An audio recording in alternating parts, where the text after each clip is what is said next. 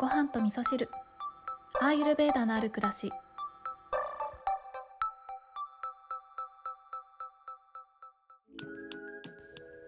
こんにちは。土井京子です、えー今日はですねリスナーさんからいただいたメッセージでアーユルベーダの先生探しについてご質問をいただいているのでお返事をしていきたいと思います。早速メッセージをご紹介していきます。ごはみそネームバータージのあやさん。バータージのあやさんメッセージありがとうございます、えー京子さんの声は聞かない日はないな毎日を過ごしています。アーユルベーダは前々から興味がありましたがじっくり学びたいなぁと先生探しの旅を続けているのですがなかなかこの方だという先生が見つからない状態です。京子さんが紹介くださるシャーラ FM の方でも先生方は本当に皆様素晴らしい方々で大好きなのですが京子さんに勝る方はおらずでありがとうございます、えー京子さん講座などされる予定はありませんでしょうか？本業もされているので難しいですよね。無理して体壊してほしくないからお願いではありません。もし京子さんがされる予定がない場合は京子さんが学ばれた先生や講座を差し支えなければ教えていただけたら嬉しいです。日常に取り入れやすい形でただの知識ではなく自分の体験から来る知恵を教えていただけて本当にありがとうございます。PS もうすぐで全エピソード制覇です。笑い。というメッセージいただきました。バーターズのあやさんありがとうございます。いや嬉しいメッセージをいただきましてそしてねたくさん聞いてくださってありがとうございます。あの全エピソードね制覇ということはもう私はね振り返るのがちょっと恥ずかしい初回の方のエピソードもねいろいろ聞いてくださっているんだななんて思うんですけど私はねこのポッドキャストの配信を毎日することによってアイルベーダのことを考えない日はないというそういう日々を過ごしているのでポッドキャストの配信でアウトプットしてること自体が私にとってはね大きな学びになっているんですね。で今日は先生探しについてねお題をいただいておりますので、えーお返事していきたいなと思うんですけれども、えー私がね開催する講座なんですけれども本当にありがたいことにですねバータージのあやさんのように講座しませんかってご質問いただくことがちらほらあるんですね。ただ私がねアイルベーダに向き合ってるスタンスっていうのは私が、えー生活暮らしの中でアイルベーダを取り入れてみてこうだったよとか、えー自分の体験談とかね本当に自分の中で味わったことをみんなにお伝えしてでそれを共有していくことによって、えーアイルベーダを深めていきたいなっていうことがあの大きいのでなんか先生としてスクールをやるとかねそういったことは今のところ考えていないんですけどでもなんかその講座のねお話をいただいたりとかするのでちょっとまだ準備はできていないんですけれどもこうもやっと考えているのはなんかこのごはみそのオンラインオフ会みたいな感じで、まあ、ちょっとしたなんですかね、まあ、セミナーって言ったらちょっと言い過ぎなんですけど私がね何か一つテーマを決めてそれについて、まあ、ちょっとしたねお話をさせていただく機会を設けてでその場で、えー質疑応答ができるようなそういった、えーことができたらいいなっていうのは考えております。ただ、えー今すぐにっていうことはできないので、えー代わりにね今日は私が学んだ先生を紹介したいと思うんですけれども私はですねオンラインスタジオの、えーマザーというところの岡さやかさんが先生として、えー最初にアーユルベーダの扉を開いてくれた先生なんですね。でこのさやかさんの、えー良さっていうのをお伝えするとそうですね私が、えーこのポッドキャストの配信をできているのは多分このさやかさんの、えー講座に入ったからだと思うんですね。っていうのは、えーアイルベーダーを学ぶっていうことも、まあ、基礎的なことは教えていただいたんですけれどもそれ以上にアーユルベーダを生かしていくっていうことを教えてくださった先生なんですね。なので知識を学びましたはい終わりじゃなくって、えー、それを実生活の中で感じていくっていうことがすごい大事だよとか、えー、実践をしていくことが大事だよっていう人生とアーユルベーダを強く結びつけるというところを、えー、訴えてくださってる先生だと思うんですね。だからこそ私は、えその講座が終わった後もアーユルベーダと切れることなく毎日ねアーユルベーダに助けられたり面白いなって思いながらどんどん世界が広がってるなっていうふうに思うんですね。なのでアーユルベーダの楽しみ方を教わったなっていうふうにすごく感謝をしています。あとはそのスクールの中で出会ったお友達私の中ではアーユルフレンドって呼んでるんですけどこのアーユルフレンドたちがね本当に素晴らしい方々が多くてですねそれぞれ皆さん自分の分野でアーユルベーダを活かして活躍されているんですね。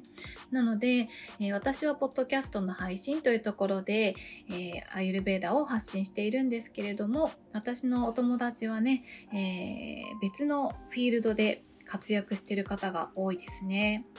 まあ、そんな感じで私はこのもともとはマザーというねところで学ばせていただいたというのが入り口だったんですけどその後はですね、まあ、そこで学んだことは、え、そこで学んだこととして自分の中でちょっとずつね消化していっててでもやっぱりもっともっと世界を広げたいなアーユルベーダーを深めたいなって思ったところで、えー、ポッドキャストのね配信をされている、心理学が専門で心理学という切り口からアーユルベーダーを深めている越智ゆかり先生に出会ったんですね。でゆかり先生とはリアルでも何回かお会いさせていただいていてで、えー、時々ねお料理教室を開催してくださっているんですけれどもそちらのお料理教室に行くとですね普段私がアイルベーダに関してね疑問に思ってることとかを、えー、その場でね質問をするとあの答えていただいたりとかしてね今でもお世話になっております。あとはですね他にもアイルベーダの先生の方々といろいろたくさんあの対談をさせていただいている中で本当にねバータージのあやさんがおっしゃるように皆さん本当に素晴らしい方々ででそれはやっぱりアーユルベーダがベースにあるからアーユルベーダの考え方が、えー、皆さんのベースにあるからなんだろうななんていうふうに思っているんですよね。まあ、そんな感じでですね、えー、バータージュのあやさんはこの方だという先生が見つからない状態ですということをねメッセージくださっておりますが実はですね私もまだまだ、えー、この方だという先生は見つからない状態なんですけれどもだけどそのまんまでいいなって思ってるんですよ。いつだったかねお坊さんと対談をさせていただいたことが何回かあるんですけれどもお坊さんにとってもね師匠というのは常に探し続けるものなんだっていう考え方があるっていうことを教えていただいたことがあるんですけれども本当にね私もその通りだなと思っていてその自分が受け取る準備ができた時に師匠が現れるっていうふうに言われているんですけれどもやっぱりその時々で自分にとってピンとくる方って違うと思うんですよ。なので、バータージのあやさんのアンテナとピタッと合う先生ってその時々で違うと思うので、えー、ちょっとね、興味がある先生がいらっしゃったら、あの、多分単発の講座とかもね、最近はやってらっしゃる先生が多かったり、YouTube でね、動画を配信されてる方も多いので、えー、そういったところにとりあえず飛び込んでみてお話を聞いてみてでこの人の話もっと聞きたいなって思う方がいたら、えー、長期のねスクールというのに入ってみてもいいんじゃないかなって思うんですね。で、えー、まあ先生選びで言うとこんな感じなんですけれどもスクール選びのことで言うとですね、えー、バータージのあやさんがアイルベーダをどんな風に活かしていきたいか取り入れていきたいかによっても変わるかなって思うんですけどアイルベーダってもともとインドのものなのでまあ、インドとかねスリランカが発祥のものっていうふうに言われているんですけれども